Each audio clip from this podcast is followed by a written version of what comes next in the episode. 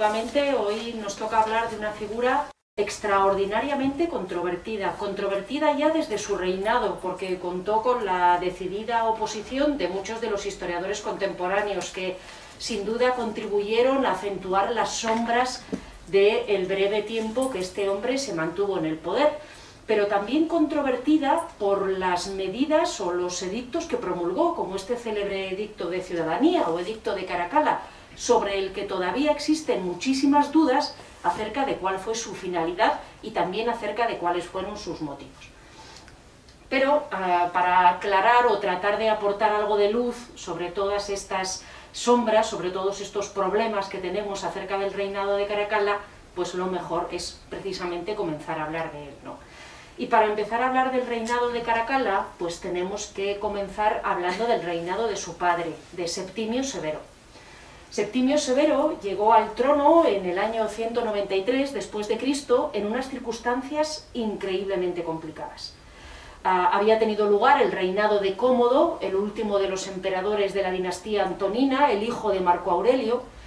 El reinado de Cómodo había sido un completo desastre por la tendencia megalómana del emperador y al final Cómodo había acabado sus días asesinado y a su muerte se había producido una guerra civil una guerra civil en la que hubo múltiples ocupantes en el trono, en la que la Guardia Pretoriana llegó a subastar literalmente de forma pública el trono imperial y a entregárselo al mejor postor, y una guerra civil en la que, pues, después de bastantes problemas, finalmente resultó vencedor Septimio Severo. Un emperador nacido en el norte de África, por tanto de origen africano, aunque parte de su familia descendía de la península itálica, que pudo decir al final de su reinado, y es verdad, recibí un estado alborotado por todas partes y lo dejé en paz. Efectivamente, Septimio Severo recibió un estado, un imperio romano, en guerra civil, y puso fin a la contienda e instauró un gobierno sólido y una nueva dinastía, la dinastía de los Severos. Efectivamente, Septimio Severo encontró un estado atenazado por los bárbaros, que ya habían empezado a eh, presionar en las fronteras de Roma desde el reinado de Marco Aurelio, desde hacía 20 o 30 años. Y efectivamente Septimio Severo supo contener a los bárbaros en las fronteras, derrotó a los partos en Oriente, derrotó a los em, pueblos eh, germánicos en la frontera danubiana y renana, eh, murió precisamente en el transcurso de una campaña en Caledonia, en lo que hoy es Escocia, al norte del muro de Adriano, en torno a la zona del muro de Antonino Pío, y, como les digo, pues pudo decir que en la mayor parte de sus empresas militares resultó vencedor y protegió al imperio romano. Sin embargo, todos estos éxitos se hicieron a costa de un precio tremendamente elevado. Septimio Severo incrementó enormemente el número de soldados, durante su reinado el imperio romano pasó de 30 a 33 legiones, cada legión son unos 6.000 soldados, a eso se le tienen que sumar tropas auxiliares de diversa índole, eh, multipliquen 6.000 eh, por 33 y háganse una idea de la cantidad de población legionaria que tenía Roma. Además, Septimio Severo, para ganarse la confianza, para asegurar la pacificación de un imperio que había vivido varias guerras civiles con soldados en, con, perdón, con emperadores enfrentados entre sí, cada uno apoyado por sus propios soldados, pues para garantizar la paz en esas circunstancias, Septimio Severo había subido enormemente la paga que recibían los legionarios. Los legionarios le eran leales, eh, su reinado fue muy tranquilo en ese sentido, tenía la lealtad de las legiones, pero claro, incrementó el número de legionarios, incrementó el número de legiones, subió la paga a los legionarios y todo esto implica que los costes del ejército para el Estado romano se multiplicaron enormemente. Ah, Septimio Severo trató de hacer frente a esos problemas iniciando una serie de devaluaciones de la moneda que serían frecuentes ya durante todo el siglo III, pero lo cierto es que un imperio romano que ya casi no conquistaba territorios, sino que solo los defendía, un imperio romano que ya no sumaba grandes cantidades de esclavos a su capturados en las guerras, sino que perdía constantemente soldados defendiendo sus fronteras, un imperio romano en el que la clave de su prosperidad, las ciudades, estaban dejando ya desde hacía décadas obras públicas sin terminar porque no podían pagarlas, un imperio romano con una economía que se estaba enfriando claramente, enfrentado a la necesidad a partir del reinado de Septimio Severo de hacer frente a un extraordinario aumento del gasto militar, pues estaba entrando en una situación económica cuanto menos complicada, que a la postre terminaría estallando en el siglo III. Así que efectivamente Septimio Severo podía decir, dejo un imperio en paz, he solventado los problemas, pero todo esto se había hecho pagando un precio tremendamente alto. Del mismo modo que Septimio Severo era de origen norteafricano, eh, estaba casado con una mujer de origen sirio, llamada Julia Domna. Julia Domna eh, procedía de la ciudad de Mesa, del actual Homs, de la zona de Siria, y era descendiente de la familia real sacerdotal que gobernaba ese territorio. Ella era, por tanto, aunque ciudadana romana, de sangre real. Sus antepasados, empezando por su padre, además de ser los gobernantes de ese territorio en torno a la ciudad de Emesa, habían sido también sacerdotes de la gran divinidad de la ciudad que se llamaba el Baal, el Baal, y que como muchas divinidades orientales se adoraba con la forma de un betilo, con la forma de una piedra, muchas veces de origen meteórico, con la forma de una piedra de color oscuro y aspecto vagamente piramidal. Dice la leyenda que uh, Septimio Severo, que estaba viudo, uh, oyó que a una mujer en Oriente le habían profetizado que habría de casarse con un rey y que en ese momento Septimio Severo, que todavía no era emperador, pero que según esta leyenda pues ya ambicionaba el trono, pues acudió rápidamente a casarse con esta mujer. Lo cierto es, que desde que contrajeron matrimonio fueron no solo una pareja tremendamente bien avenida, sino que Julia Domna recibió todo tipo de honores mmm, muy similares a los que había recibido, por ejemplo, Livia, la esposa de Augusto en el pasado, o algunas otras emperatrices que habían estado en primera línea imperial, y junto a eso las fuentes nos describen a Julia Domna participando del consejo de su marido, ayudándole en la toma de decisiones y jugando un papel tremendamente destacado e inusual para las mujeres romanas, que normalmente prácticamente tenían muy poca presencia en la vida pública. De este matrimonio, de esta mujer de origen oriental y de este emperador norteafricano, uh, entre Septimio Severo y Julia Domna, nacieron dos hijos. Lucio Septimio Basiano, luego conocido como Marco Aurelio Antonino, y Publio Septimio Geta. Sin embargo, fuentes posteriores y uh, negativas hacia él acabaron poniéndole a Lucio Septimio Basiano el apodo, el apelativo de Caracalla.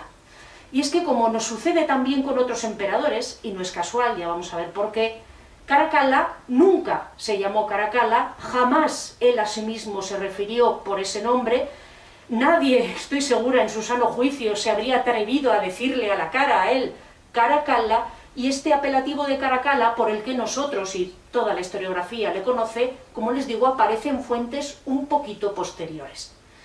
y negativas hacia el emperador. Una caracalla era una prenda de origen germano, popular entre los legionarios que guarecían la frontera renana, la frontera del Rin. Era una capa de lana con capucha muy larga y muy pesada, que como ven llegaba prácticamente hasta los tobillos, que se podía vestir encima de la armadura y que era una prenda de vestir muy querida por los legionarios que tenían que, como les digo, vivir en un clima como el de la cuenca del Rin. Los romanos la habían tomado esta Caracalla de los galos y de los germanos. Pues bien, al emperador Caracalla, aquí lo tenemos, vestido con la Caracalla,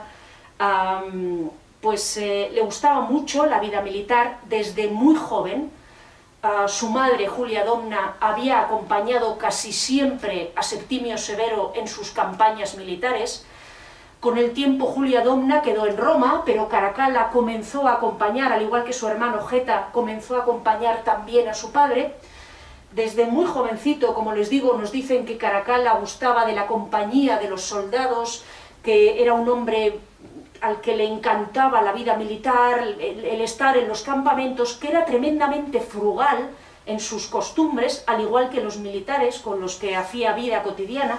y que era muy habitual que pudiera versele vistiendo una de estas caracallas, una de estas largas capas que llevaban los militares. Lo cierto es que, por otro lado, el hecho de que a Caracalla lo conozcamos como, de alguna manera, el de la capa militar o el de la capa germana, y a otro emperador que también lo conocemos por su apodo, Calígula, que jamás tuvo ese nombre, lo conozcamos por el apodo de Calígula, que hace referencia a las botas con clavos que llevaban los legionarios y que podría traducirse algo así como botitas y que nadie se había atrevido a decirle a Calígula a la cara Calígula o botitas, el hecho de que los historiadores que le atribuyeron a Caracalla el apodo de Caracalla estaban probablemente pensando también en Calígula y en el apodo de Calígula. Y probablemente en el deseo de atribuirle a Caracalla este sobrenombre, el de la capa militar o el de la capa larga, estaba el de establecer una relación con el emperador Calígula y en mostrarles a ambos como tiranos, como violentos y como crueles hacia sus conciudadanos. De acuerdo, en un juego de espejos que, como les digo, hicieron historiadores contrarios a este emperador. Bien. Lo cierto es que ah, también las fuentes que nos hablan de la infancia de Caracalla nos lo describen como un hombre eh, tremendamente dedicado a sus estudios, obediente, particularmente amigo de la clemencia, contrario a toda violencia, con un carácter increíblemente benévolo, generoso, que se enfadaba con su padre si ordenaba castigos excesivos, que defendía a ciudades que se habían rebelado contra su progenitor.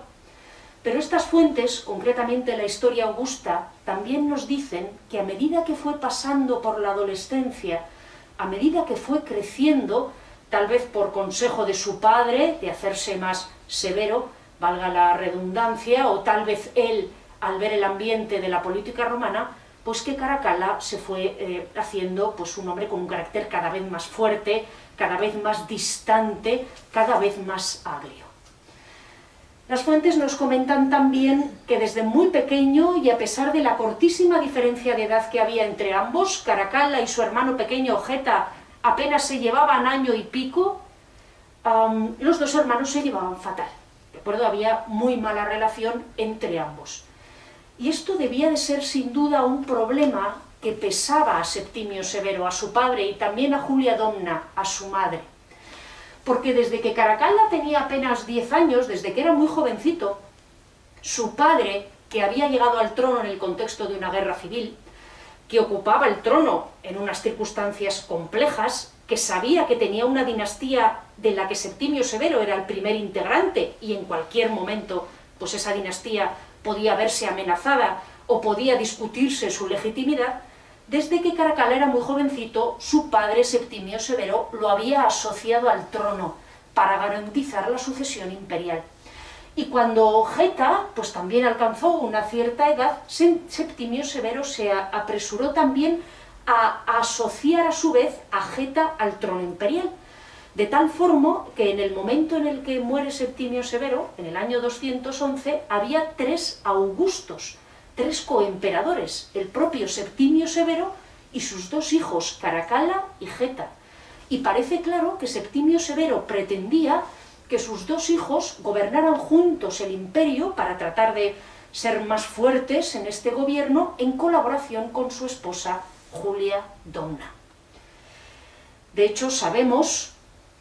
que eh, en el año 211, cuando Septimio Severo está en lo que hoy es Escocia, al norte del muro de Adriano, combatiendo en Caledonia, luchando contra los bárbaros que vivían en esas regiones, y se sabe ya profundamente aquejado de gota que le impide gobernar y, una enfermedad que, que le hizo sufrir mucho durante sus últimos años, Septimio Severo mandó venir a sus hijos a Caracalla y a Geta les pidió que ante su inminente muerte gobernaran juntos y les dijo estas eh, célebres eh, palabras que han pasado a la historia, ¿no? Llevaos bien, que haya paz entre vosotros, que no haya disputas entre vosotros, que Septimio Severo podría añadir, sé perfectamente que las hay,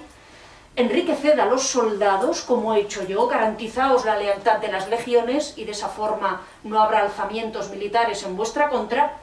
y olvidaos del resto, porque el resto de alguna manera, venía a decirle Septimio Severo, el resto de alguna manera viene solo.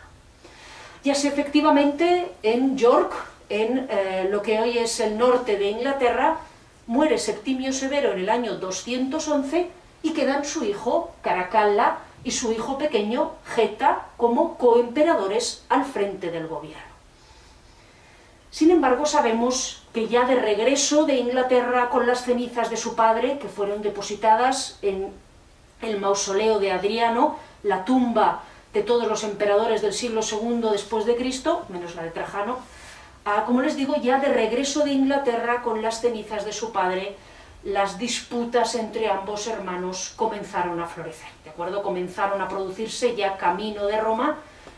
y apenas unos meses después de la muerte de Septimio Severo. A finales de ese mismo año 211, Septimio Severo había muerto a comienzos de ese año,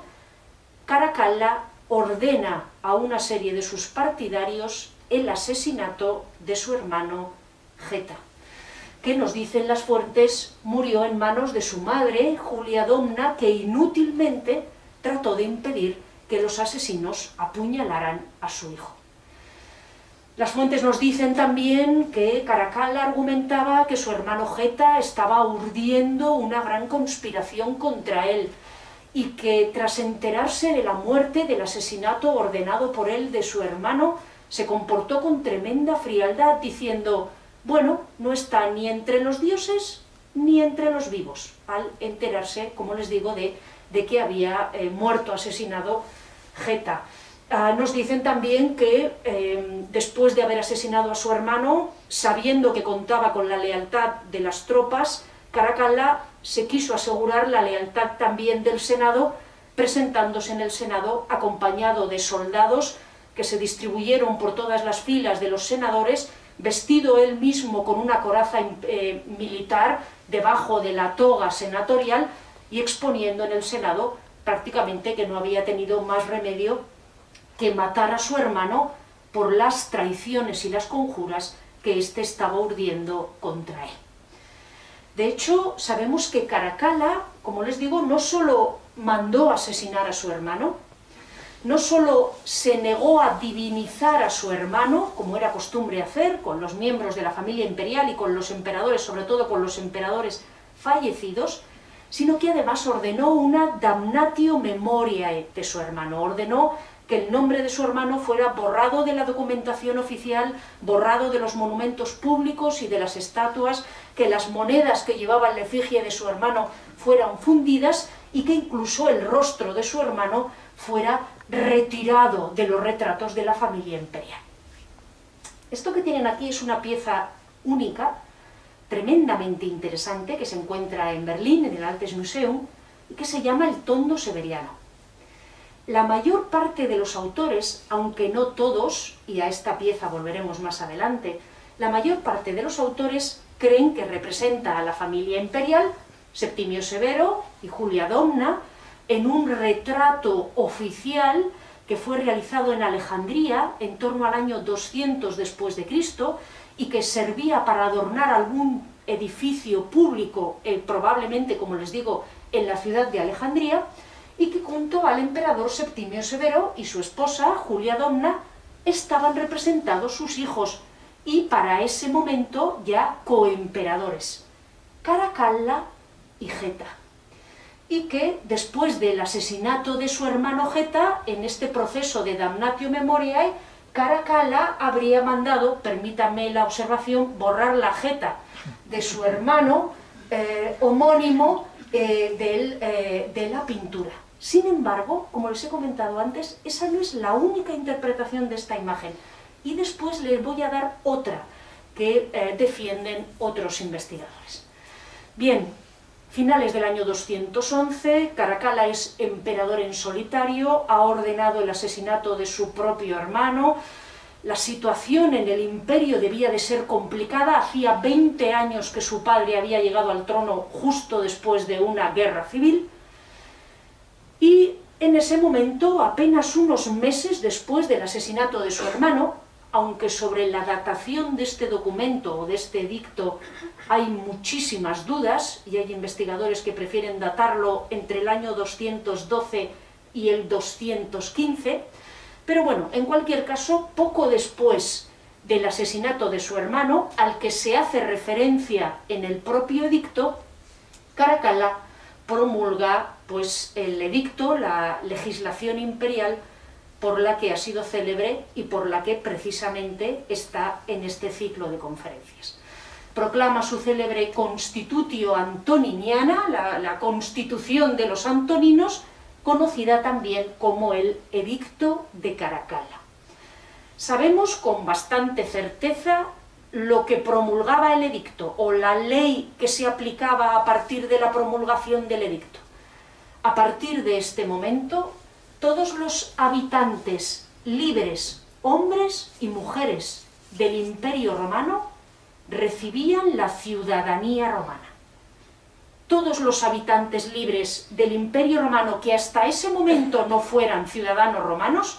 se convertían en ciudadanos romanos y recibían todos los derechos y todos los privilegios que tenían los ciudadanos romanos. El derecho a contraer matrimonio y legar la ciudadanía a los descendientes, el derecho a que el Estado reconociera, por ejemplo, sus transacciones comerciales y las protegiera,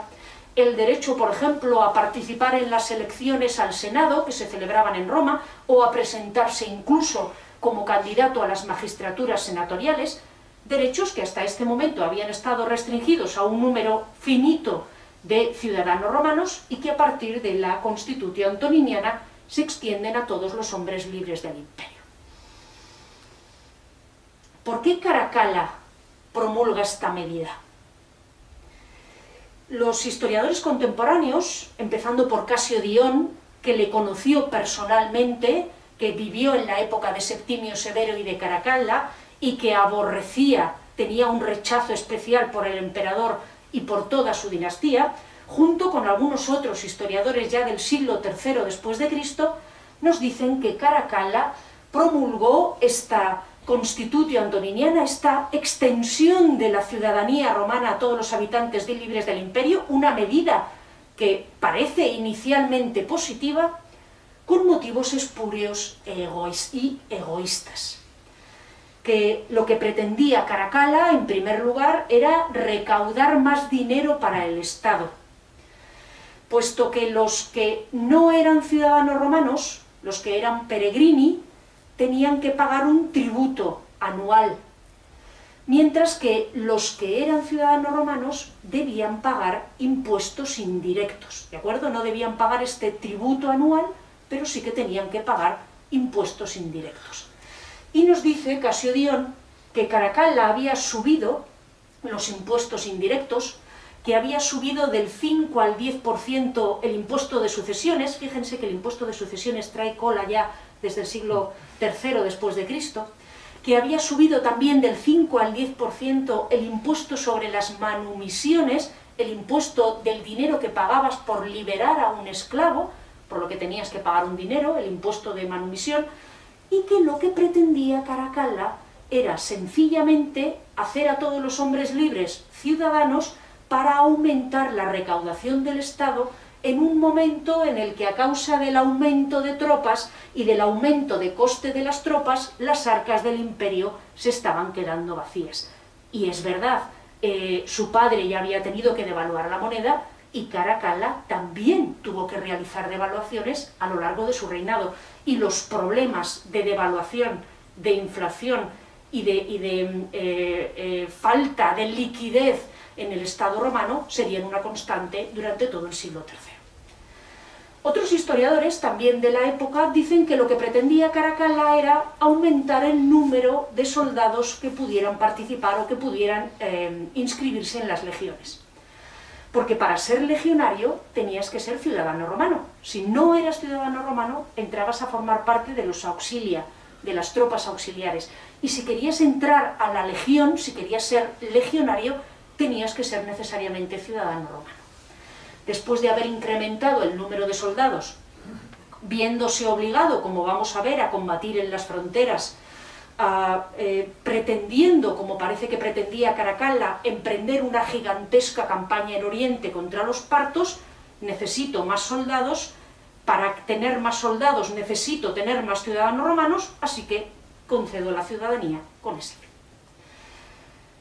Todas estas hipótesis acerca de los motivos que pudieron llevar al monarca a conceder esta ciudadanía universal, que es como también se ha eh, determinado, como también se ha denominado, Ah, como les digo, fueron ya defendidos por autores contemporáneos y han sido un lugar común en gran parte de la historiografía occidental, desde Gibbon y las grandes obras sobre el Imperio Romano en el siglo XVIII hasta el siglo XX. Sin embargo, hoy en día contemplamos el edicto de ciudadanía de una forma muy diferente y muchísimo más benévola hacia la figura de Caracalla. Y es que eh, hoy en día, en lugar de ver los posibles efectos de la medida, los historiadores, sobre todo muchos historiadores del derecho, han empezado a preguntarse por las posibles causas de la medida. Si en lugar de ver lo que Caracalla pretendía obtener, más soldados, más impuestos, que de todas formas parece que tampoco fueron tantos, porque la ciudadanía en este momento estaba tremendamente extendida ya por el Imperio Romano, si en lugar de ver qué es lo que Caracalla pretendía obtener, nos centramos en mirar y por qué a Caracalla se le ocurre la idea de extender la ciudadanía a todos los habitantes libres del imperio. Y los historiadores contemporáneos se han dado cuenta de que tanto Septimio Severo como Caracalla contaron con algunos de los mejores asesores jurídicos que ha tenido jamás un emperador romano. Ya su padre, Septimio Severo, gustaba de rodearse de juristas. En este momento, comienzos del siglo III, está en su auge la famosísima Escuela de Derecho de Beirut, y de esta Escuela de Derecho de Beirut eh, pertenecen algunos de los mejores juristas del Imperio Romano, como Papiniano y Ulpiano, y estos juristas de la Escuela de Derecho de Beirut fueron miembros del círculo íntimo de toma de decisiones de Septimio Severo, que fue un emperador que ya se había distinguido por su tendencia a promulgar edictos y a em, renovar jurídicamente el imperio romano. Y sabemos que estos mismos juristas de la escuela de Beirut también rodeaban a Caracalla y también formaban parte de su concilium, del consejo íntimo de aquellos que asesoraban al emperador. Y sabemos que estos juristas de la escuela de Beirut ya se estaban preguntando desde el siglo II antes de, perdón, desde el siglo después de Cristo una serie de cuestiones sobre la naturaleza misma del Estado romano. Y es que verán, Roma, que en este momento llevaba cientos de años siendo un imperio, que era claramente un Estado multicultural, multilingüístico, multireligioso, multirracial. Sus concepciones jurídicas, la base misma de la concepción del Estado, era la de una ciudad-estado, que es lo que había sido Roma en el momento de su fundación y lo que había sido Roma en los primeros siglos de la República. Quiero decir, la base jurídica sobre la que se apoyaba todo el constructo legal del Imperio Romano se basaba en que Roma era el Estado, la ciudad de Roma era el Estado, y todo el resto del imperio eran propiedades de la ciudad de Roma. Senatus Populusco Romano, propiedad del Senado y del pueblo romano. Y por tanto que Roma era el centro del imperio, el resto eran propiedades de Roma, lo que la ciudadanía que valía era la ciudadanía de la ciudad-estado, la ciudadanía de Roma y el resto de comunidades que vivían en el imperio, solo algunas y escogidamente, por deferencia de Roma, recibían la ciudadanía romana. de acuerdo con los privilegios que importaba. Esa concepción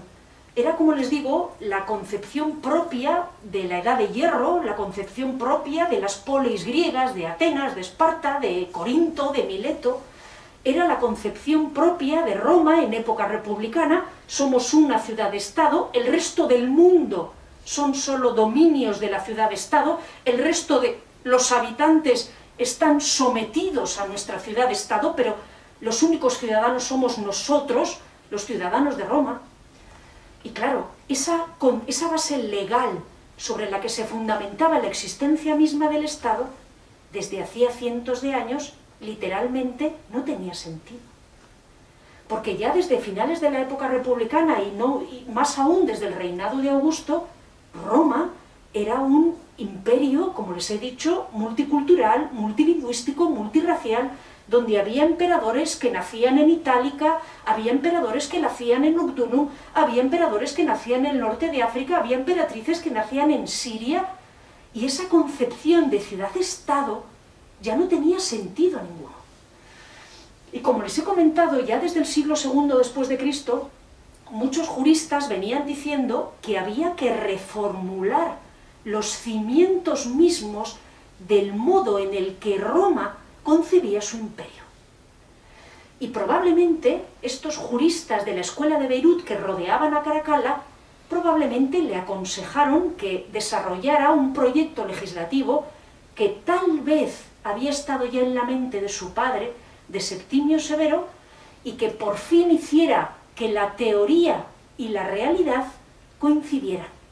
Que Roma, que era un imperio multiétnico, se organizara en forma de imperio multiétnico y que la teoría del Estado respondiera a la realidad del Estado. De tal manera que eh, a, partir del edicto de Caracalla, más que conseguirse aumentos de legionarios o aumento en la recaudación del Estado, en realidad tampoco se consiguieron y son unos motivos muy frágiles para la medida, a partir del reinado de Caracalla, literalmente la esencia misma del Estado romano cambió. Y dejó de ser la ciudadanía romana un privilegio que se concedía a los aliados para convertirse en un derecho que se extendía a todos los hombres libres del imperio. Y Roma dejaba al fin de ser una ciudad-estado, esta forma totalmente anacrónica de organizarse y de entenderse, para convertirse en lo que realmente era, que es una monarquía cosmopolita. Parece que fue por la época en la que Caracalla promulgó este edicto de ciudadanía que cambiaba la esencia misma de concebir al Estado romano y por fin homogeneizaba también la legislación para todo el imperio romano, dejando de distinguir entre ciudadanos y no ciudadanos, parece que, como les digo, fue también por esta época y probablemente también completando un proyecto que ya había iniciado su padre, que Caracalla mandó comenzar a construir sus celebérrimas termas, el otro gran asunto por el que este emperador es mundialmente conocido. Las termas de Caracalla se construyeron en el extremo meridional de Roma, hoy quedan, por ejemplo, muy cerquita de la Basílica de San Juan de Letrán, no muy lejos del Circo Máximo, pero en una zona que ya en este momento, no les voy a decir que quedaba fuera de la ciudad, pero digamos que quedaba lejos del centro, lejos del foro, lejos de, de la colina capitolina y del corazón de Roma, y ah, probablemente servía para, entre otras cosas, permitir que aquellos que llegaban a Roma desde el sur, a través de la vía latina, de la vía, de la vía Apia, etcétera, etcétera, aquellos que llegaban a las ciudades del sur, pues pudieran disfrutar antes de entrar en Roma de estos espléndidos baños. Por ponerles en situación y para que se hagan una idea de las dimensiones del volumen del trabajo que se llevó a cabo para construir estas termas, que en su momento fueron las más grandes de Roma, durante más o menos un siglo lo fueron, luego las de Diocleciano serían todavía más grandes y todavía más magníficas de Caracalla, pero bueno, para que nos hagamos una idea en cifras de lo que supusieron estas gigantescas construcciones, Pues fíjense, parece que unos 13.000 prisioneros de la campaña de Caledonia, de la campaña que había desempeñado Septimio Severo en, en la zona de la actual Escocia, fueron empleados para nivelar el espacio. Y es que la zona donde se levantaban las termas de Caracalla estaba rodeada de varias colinas, ahí había habido villas ah, de ciudadanos ricos, villas de notables de la época alto imperial, era una zona con una orografía un poco complicada, hacía falta un inmenso espacio llano para edificar encima las termas y tenía que ser completamente llano y como les digo, parece que más de 10.000 prisioneros fueron obligados a trabajar forzosamente para allanar, allanar el espacio gigantesco que debía ocupar la construcción. Sabemos que durante los años que llevó a cabo o que se tomó para hacer el núcleo de la construcción, unos 6.000 trabajadores trabajaban en las termas diariamente. No sé si han tenido obras en casa. Piensen lo que cuesta organizar a dos eh, trabajadores o tres, pues háganse una idea para organizar a 6.000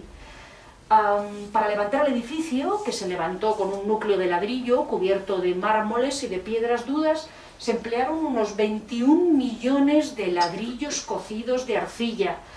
Para decorarlo, unos 600 artesanos expertos en el trabajo del mármol y en el opus sectile, en la taracea de piedras duras, emplearon unos 6.300 metros cúbicos solo de mármol, traído, por cierto, de todos los rincones del imperio. Las termas, como bien saben, tenían piscinas de agua fría, templada y caliente, y tenían también saunas. Bueno, pues para mantener calientes las piscinas y alimentar las saunas de vapor, hacían falta todos los días unas 10 toneladas de madera,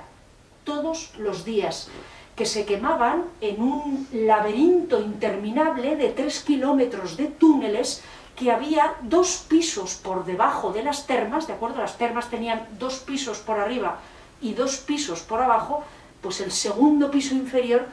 como ven en la diapositiva, tenía tres kilómetros y era un laberinto de túneles donde en unas condiciones espantosas cientos de trabajadores llevaban 10 toneladas de madera todos los días para quemar y calentar las piscinas.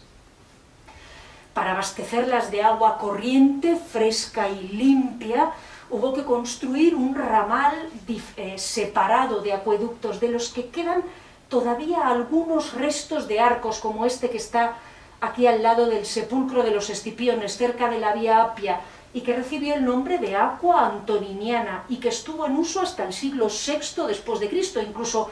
tramos de este nuevo ramal de acueductos estuvo, estuvieron en uso durante la Alta Edad Media. Al final, el núcleo de las termas, mandadas construir por Caracalla, que parece que estuvo listo en el contexto de su reinado, aunque las decoraciones se completaron durante los reinados sucesivos, entre el año 212 y el año 217, era un complejo absolutamente increíble, que tenía 214 metros de largo, lo que es el edificio principal, y 211 perdón, y 114 metros de ancho, que tenía piscina de agua fría, ah, dependencias de agua templada, piscina de agua caliente con una, em, con una cúpula muy similar a la del Panteón, construida 100 años antes por eh, Adriano, que tenía dos palestras a los lados para que se ejercitaran en ella los atletas, que tenía también a los lados dos bibliotecas, probablemente una con libros en griego y otra con libros en latín, que tenía al fondo un estadio entero para las competiciones atléticas, dotado además con su graderío, y que estaba por último rodeado de un espectacular complejo de jardines. Estos edificios tenían, como les he dicho, unos dos pisos de altura y unos 50 metros de altura. Y aunque hoy en día pues, han perdido sus cubiertas y sus decoraciones y gran parte de su esplendor, pues los que hayan visitado las termas de Caracalla convendrán conmigo en que estos impresionantes bastiones, que todavía tienen más de 30 metros de altura, siguen causando una profundísima impresión. Las eh, termas, aquí vemos una imagen también desde arriba, tenían varias entradas con eh, sus propios apoditeria, con sus propios vestuarios, para que las 1.600 personas que podían entrar a las termas tuvieran varias entradas y varios vestuarios y pudiera gestionarse mejor el flujo de, eh, de usuarios, y estaban cuidadosamente orientadas para que la zona del agua fría estuviera al norte, al noreste, y la zona del agua caliente estuviera al sur, al suroeste. Y además estaban adornadas con enormes ventanales, de tal manera que el sol ayudara también a calentar y hacer más agradable el espacio en las zonas donde había piscinas o saunas de agua caliente. Hoy las vemos eh, completamente despojadas de su decoración. Las termas de Caracalla fueron cantera de materiales de lujo y de materiales de construcción durante cientos de años. La mayor parte del mármol que las, decoraba, fue metido en hornos y machacado para hacer cal, con la que encalar o usar como mortero en las edificaciones romanas. Pero, gracias a los pocos vestigios que han sobrevivido, nos podemos hacer una idea remota de cómo era su maravillosa decoración. Aquí a la derecha tienen una de estas salas, tal y como la vemos hoy en día, y aquí a la izquierda tienen la reconstrucción de cómo era en el siglo III después de Cristo. Y aquí pueden verla entera. Las termas estaban decoradas con enormes columnas de pórfido, de granito o de mármol. Estaban decoradas también con fuentes de granito o de pórfido, mm, eh, piedras conocidas precisamente por su dureza y su durabilidad. El suelo, allá donde no estaba decorado con mosaicos, estaba decorado con opus sectile, de piedras duras. Había mármoles dorados de Numidia, había pórfido rojo de Egipto, había mármol verde de Grecia, había mármol gris traído de la Galia, de tal forma que cuando uno pisaba las termas de Caracalla es como si estuviera paseando por el imperio entero, como si todo el imperio hubiera aportado algo de sus bienes para la construcción de esta obra espectacular. Aquí tenemos otra sala, tal y como está hoy en día, tal y como ah, se encontraba en la ah, antigüedad, y aquí podemos ver la reconstrucción de estos magníficos salones y dependencias que además estaban decorados con una espectacular colección de obras de arte. Parece que eh, las termas había incluso un pequeño museo con algunas obras escogidas para deleite de la población. De cómo debía de ser este edificio, tenemos el testimonio de Séneca, del que vamos a hablar un poco. Séneca tenía unas termas justo debajo de su casa y, aunque él no conoció las termas de Caracalla, pues sí que hace una descripción maravillosa de cómo eran estos establecimientos termales en época imperial. Y Séneca nos dice lo siguiente, a la gente las termas les parecen pobres y destartaladas si no brillan sus paredes con grandes y espléndidos espejos. Pretenden que las paredes estén decoradas con mármoles de Alejandría y que tengan incrustaciones de piedras de Numidia, del norte de África. Por todas partes ha de aparecer un trabajado y variado entretejido de barnices a modo de pintura. Toda la cámara ha de estar recubierta de vidrio. Nuestras piscinas tienen que tener una rica decoración en toda su extensión de piedras preciosas de zasio. Y eso en unos lugares como las piscinas en las que dejamos todos los malos humores de nuestro cuerpo después de haber sudado mucho. Otro de los caprichos en la decoración es el que el agua se derrame encima de la gente desde jarrones de plata. Cuántas estatuas, cuántas columnas que no sostienen nada, sino que están puestas solo, como decoración, solo para que la gente sepa lo ricos que son. Cuánta agua cae ruidosamente como en cascadas de escalón en escalón, nos estamos acostumbrando a una serie de lujos y derroches y ya no nos conformamos con cualquier cosa. Y desde luego en lo que se refiere a las termas de Caracalla es verdad, porque lo poco que se ha conservado hoy nos parece un objeto de lujo. Aquí tienen ustedes la plaza del Palacio Farnese, de la Embajada de Francia en Roma. Delante del Palazzo Farnese, de la Embajada de Francia, construida por Miguel Ángel, tienen ustedes dos maravillosas fuentes de mármol, dos fuentes enormes que llaman muchísimo la atención, de mármol. Bueno, pues las dos fuentes de mármol, al menos la base, no son sino dos grandes bañeras de las termas de Caracalla. Que para ellos eran bañeras, hoy nosotros lo consideramos digno, o al menos en época renacentista, de colocarlo en una plaza en el centro de Roma. Si van a Florencia, se encontrarán con una columna de mármol de más de 10 metros de alto, de 11 metros de alto, coronada por una estatua de la justicia. De hecho, esta eh, columna se llama la columna de la justicia. Pues bien, esta columna, que pesa 10 toneladas, apareció en las termas de Caracalla y fue regalada por el Papa Pío IV a Cosme de Medici a mediados del siglo XVI. Fíjense, mediados del siglo XVI. El ser humano ya exploraba cuatro continentes, ya surcaba los mares en sus galeones, ya se había llegado a China, ya se habían llegado a las Filipinas, los, portugueses ya habían llegado a la India, se habían circunnavegado a África y América. Llevar una columna de las termas de Caracalla, desde Roma hasta Florencia, llevó más de un año, con los medios de la época, con los medios del siglo XVI. Eh, la llevaron primero al Tíber, avanzaban 100 metros al día, desde las termas de Caracalla hasta el Tíber.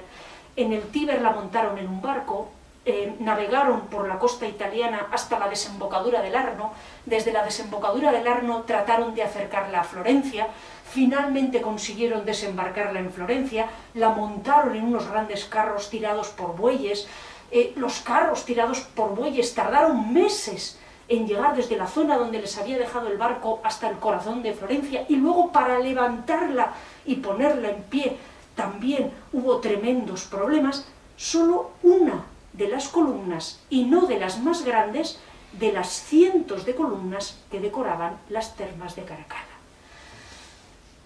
Hablamos de elementos constructivos, pero escultóricamente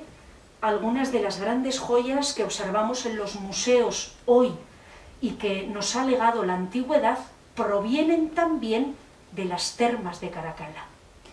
De las termas de Caracalla, a través de la colección Farnesio, proviene la famosa estatua de los tiranicidas, tiranicidas Armodio y Aristogitón, copia romana de original griego. Las termas de Caracalla también estaban decoradas con la estatua más grande, o, la estatua, o el conjunto estatuario más grande que nos ha legado la antigüedad. La famosa estatua del sacrificio de Dirce, donde unos hijastros enfadados con su madrastra la ataron a un toro loco y lanzaron el toro a correr y con la madrastra detrás. Aquí la vemos en el momento en el que la atan.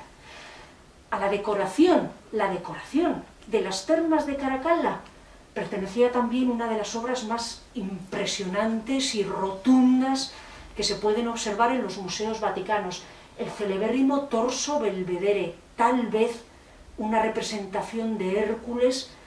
en el momento en el que estaba sopesando su suicidio. Pero sin duda, la estatua más célebre de las que adornaban las termas de Caracalla y que aparecieron a mediados del siglo XVI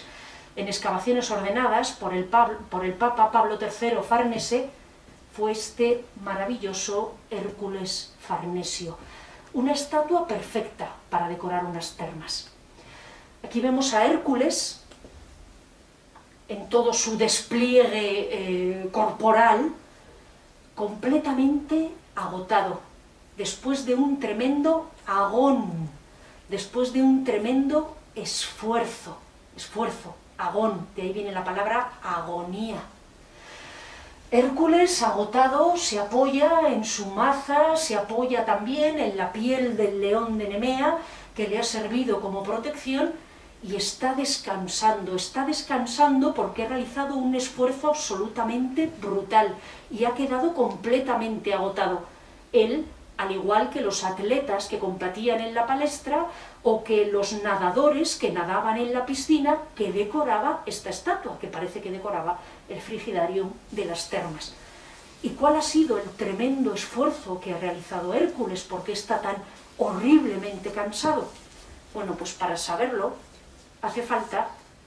darle la vuelta a la estatua. hay que mirarla por el otro lado y ver qué es lo que esconde Hércules en su mano derecha. Y es que Hércules en su mano derecha esconde las manzanas del jardín de las Hespérides. Acaba de volver de su decimoprimer,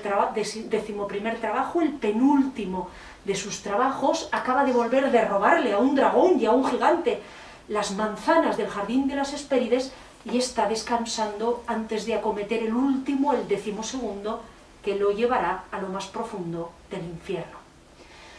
El caso es que las manzanas del jardín de las Hespérides, como bien saben, concedían a aquel que las comía la inmortalidad, la eterna juventud. Así que esta estatua de Hércules descansando nos está diciendo también que después del esfuerzo, después de la tremenda agonía, después de la lucha, vendrá también la recompensa de la inmortalidad. En las termas, como les he comentado antes, no solo había piscinas, termas, saunas, estadios, palestras, también había bibliotecas, había peluqueros, había eh, tiendas, ah, se vendían y se compraban todo tipo de cosas e ir a las termas era un auténtico acontecimiento social. Para hacernos una idea del ambiente que debía de haber en las termas de Caracalla a mediados del siglo III, en este momento bullicioso de su construcción, pues les he vuelto a traer otra vez un texto de Séneca que vivía encima de unos baños, vivía encima de unas termas y sabía muy bien la increíble vida que había en estos establecimientos. Se trata de una carta que le dedica a su amigo Lucilio, donde habla del valor del silencio. Y le dice Séneca, muera yo si el silencio es tan necesario como parece para quien en el retiro se consagra al estudio. Heme aquí rodeado por todas partes de un griterío variado. Vivo precisamente encima de unos baños. Imagínate ahora toda clase de sonidos capaces de provocar la irritación de los oídos. Cuando los más fornidos atletas se ejercitan moviendo las manos con pesas de plomo, cuando se fatigan o lo pretenden, escucho sus gemidos. Cuántas veces exhalan el aliento contenido, oigo sus chillidos y sus jadeantes respiraciones. Siempre que se trata de algún bañista indolente, al que le basta la fricción ordinaria, oigo el chasquido de la mano del masajista al sacudir la espalda, de un tono diferente conforme se aplique a superficies planas o cóncavas. Más, si llega de repente el jugador de pelota y empieza a contar los tantos, uno está perdido. Añade asimismo al camorrista, al ladrón atrapado. En los apoditeria, en los vestuarios, uno dejaba la ropa. Y si uno no dejaba un esclavo que la vigilara, eran habituales los robos.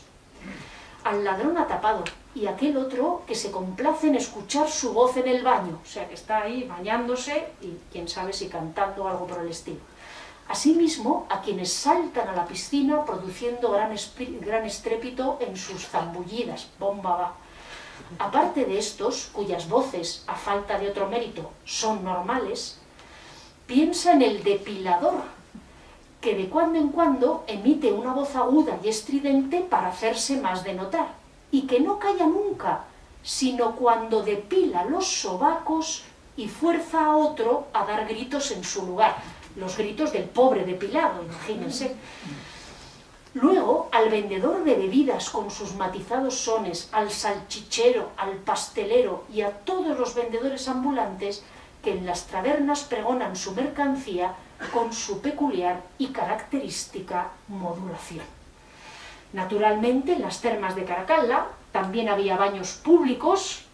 donde uno podía acudir a hacer sus necesidades en auténticos, nunca mejor dicho, tronos. Aquí tienen este, este espléndido baño. Y en las termas de Caracalla, por último, en el subterráneo, había incluso un lugar de culto, una especie de salón con forma de caverna, donde se rendía culto al dios de origen oriental Mitra, una divinidad de origen indo-iranio que había llegado recientemente a Roma y que era además muy del gusto de los soldados. Y recuerden que Caracalla es un hombre que apreciaba particularmente la vida castrense y la compañía de los militares. Bueno, pues debajo de sus termas uno puede encontrar incluso uno de los mitreos más grandes del Imperio Romano, el mitreo que lo tienen aquí, de las termas de Caracalla. Una vez puestos en marcha todos estos proyectos en la capital, la promulgación del Edicto de Ciudadanía, que como les he dicho cambió la concepción misma del Estado en Roma, la construcción de sus espectaculares termas, la concreción o la finalización de algunas otras obras arquitectónicas en la zona del Palatino, por ejemplo, que había puesto en marcha su padre, Caracalla abandonó Roma rápidamente, porque al igual que su progenitor, Caracalla pasó la mayor parte de su corta vida en campamentos militares. Ya eh, en el año 213-214 partió a la frontera renano-danubiana, a la zona donde se unían el Rin y el Danubio, más o menos en la zona de Suiza, de las actuales Suiza, Austria, donde tuvo que hacer frente a las invasiones de los alamanes, un pueblo que en nuestro idioma ha dado nombre a la actual Alemania y que en ese momento, como ven en la diapositiva, estaban percutiendo contra la frontera romana. Caracalla consiguió derrotarles, consiguió frenar a los pueblos bárbaros, fortificó toda esa zona, justo la zona de la unión entre el Rin y el Danubio, los agridecumates fueron, como les digo, fortificados y mejorados en sus fronteras por Caracalla.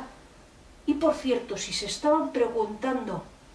qué fue de su madre, qué fue de Julia Domna, que, asistió a, a la escena de cómo uno de sus hijos mandaba asesinar al otro y que parece que sostuvo a Geta entre sus brazos mientras moría, pues Julia Domna fue una cercanísima colaboradora de su hijo Caracalla. Le acompañó en la mayor parte de estas expediciones militares, como había hecho con su padre Septimio Severo. cuando no le acompañaba, permanecía en Roma de alguna manera ejerciendo una cierta labor de representante de su hijo, de intermediaria, recibiendo eh, correspondencia, comunicándose con su hijo, tomando incluso eventualmente algún tipo de decisiones, y durante todo el reinado de Caracalla, una de sus más cercanas colaboradoras y de mayor confianza fue su madre, Julia Domna, a la que aquí vemos colocando una corona triunfal sobre la cabeza de su hijo. Después de estas campañas victoriosas en la frontera renano-danubiana, Caracalla recorrió toda la cuenca del Danubio, se desplazó a la zona de Nicomedia, donde le conoció Casio Dion, el historiador que nos ha dejado una pésima imagen sobre el monarca. Casio Dion nos dice que se enfadó mucho porque él estaba esperando a conocer a Caracalla y Caracalla estaba de borrachera con los soldados de las legiones y Casio Dion pues, estaba ahí esperando a poder entrevistarse con el emperador. Y después Caracalla se desplazó a la zona de Siria, donde empezó a preparar una gran campaña contra los partos. Sin embargo, nos dicen las fuentes que mientras estaba en la zona de Siria-Palestina, quiso visitar el sarcófago de Alejandro, la tumba de Alejandro, en Alejandría. Las fuentes nos dicen que desde muy jovencito Caracalla fue un gran admirador de Alejandro, de hecho vamos a ver que en alguna representación de Caracalla Alejandro aparece en el escudo del monarca, no es nada nuevo, todos los emperadores y antes de los emperadores gran parte de los generales romanos se miraron en el espejo de Alejandro, que ha sido espejo de príncipes hasta el siglo XIX, pero bueno, como les digo, parece que Caracalla pues quiso eh, acercarse a, a Alejandría, según algunos, para contemplar el sarcófago de Alejandro. Allí Caracalla, como había hecho Alejandro, también se hizo representar en Egipto a la manera egipcia, tocado y vestido como un faraón, mandó hacer obras en el templo de Serapis, una divinidad que parece que también había sido del agrado del rey macedonio, de Alejandro Magno,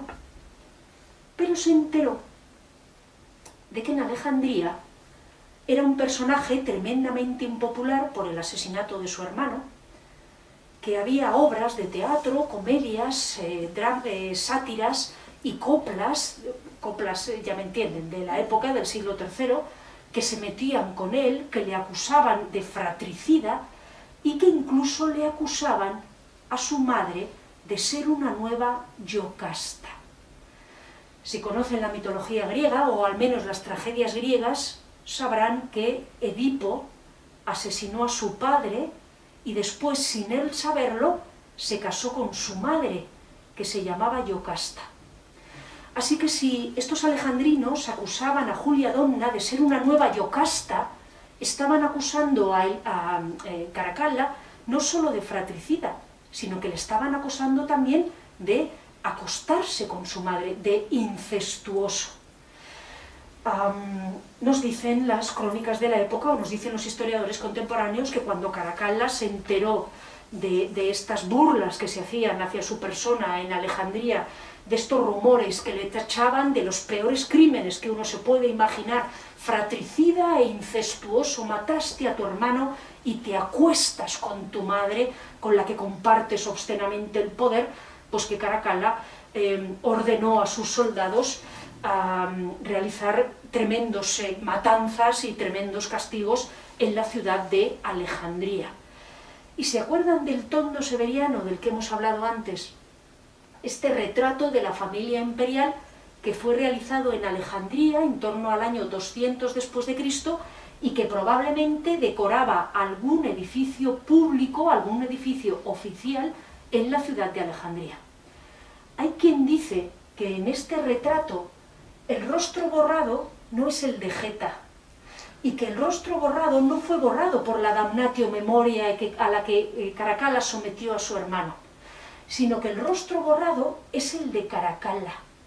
y que fue borrado en el contexto de esta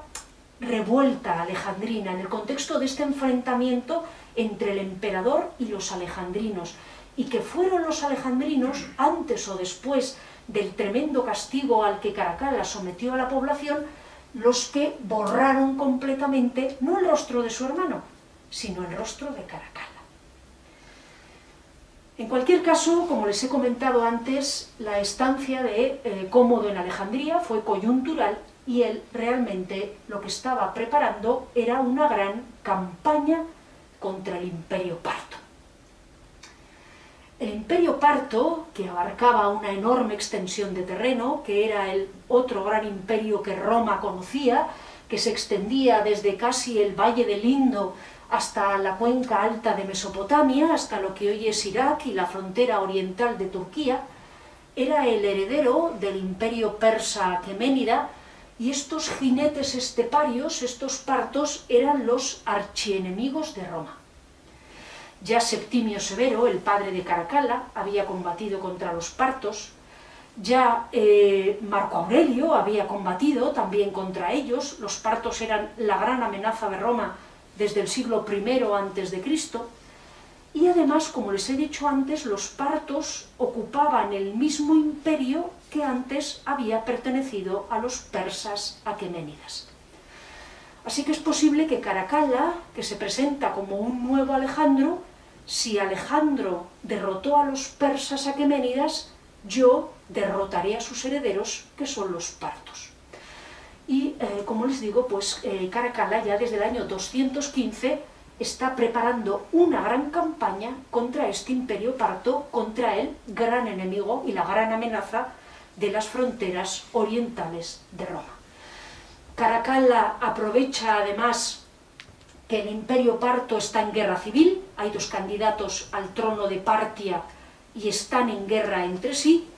y en el año 216, 215, 216, Caracalla, después de haberse apoderado del estado tapón de Armenia, un pequeño reino que hacía, como les digo, de estado tapón entre el imperio parto y, y el imperio romano, penetró en el imperio parto, derrotó a las tropas partas, saqueó gran parte del valle de Mesopotamia, gran parte del corazón del imperio parto, y llevó a cabo una gran campaña victoriosa contra los partos con varias anexiones territoriales en el norte de Mesopotamia, en la zona de lo que hoy es Irak. Después de haber obtenido estos triunfos contra el gran enemigo de Roma, Caracalla se retira a Edesa, hoy es el sureste de la actual Turquía, en la zona entre Siria y Turquía. Se retira a esta ciudad a pasar el invierno, el invierno del año 216 al 217, para estar cerca del teatro de operaciones y en cuanto llegue la primavera del 217, renovar su campaña contra los partos, derrotar al archienemigo de Roma y quién sabe si emular a su admirado Alejandro Magno apoderándose del otro gran imperio del mundo conocido y llevando la frontera hasta el Valle del Indo. Sin embargo, el 8 de abril del 217, en eh, camino con sus legionarios, Caracalla baja del caballo y se aparta un poquito del camino para ir a orinar. Y en el momento en el que está allí haciendo sus necesidades, unos soldados contrarios al monarca, unos conjurados entre sus propios soldados, lo apuñalaron hasta matarlo.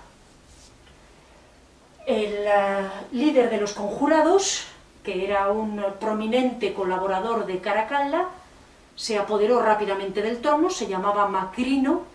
se apoderó, como les digo, rápidamente del trono, pagó a los partos una gigantesca suma de dinero para sellar la paz y regresó rápidamente al corazón del Imperio Romano para tratar de hacerse con el poder después de haber asesinado a Caracalla. Deben saber que Julia Domna, estaba en Antioquía, en Siria, en el momento en el que se enteró que su hijo Caracalla había sido asesinado, ella también inmediatamente se quitó la vida. Caracalla tenía 29 años había tenido un cortísimo reinado entre el año 211 y el año 217. Había reinado durante apenas seis años. Y en esos años, fíjense la cantidad de eh, acciones o de obras que ha dejado para pasar a la historia. Aquí tienen a Caracalla representado con un escudo con la efigie de su admirado Alejandro Magno. Murió todavía con menos edad que el rey macedonio. Pero hay que decir que Caracalla, al igual que Alejandro, y como dijo un historiador norteafricano, cabalgó sobre el caballo del poder hasta dejarlo medio muerto. Y con esto terminamos la conferencia. Muchas gracias a todos.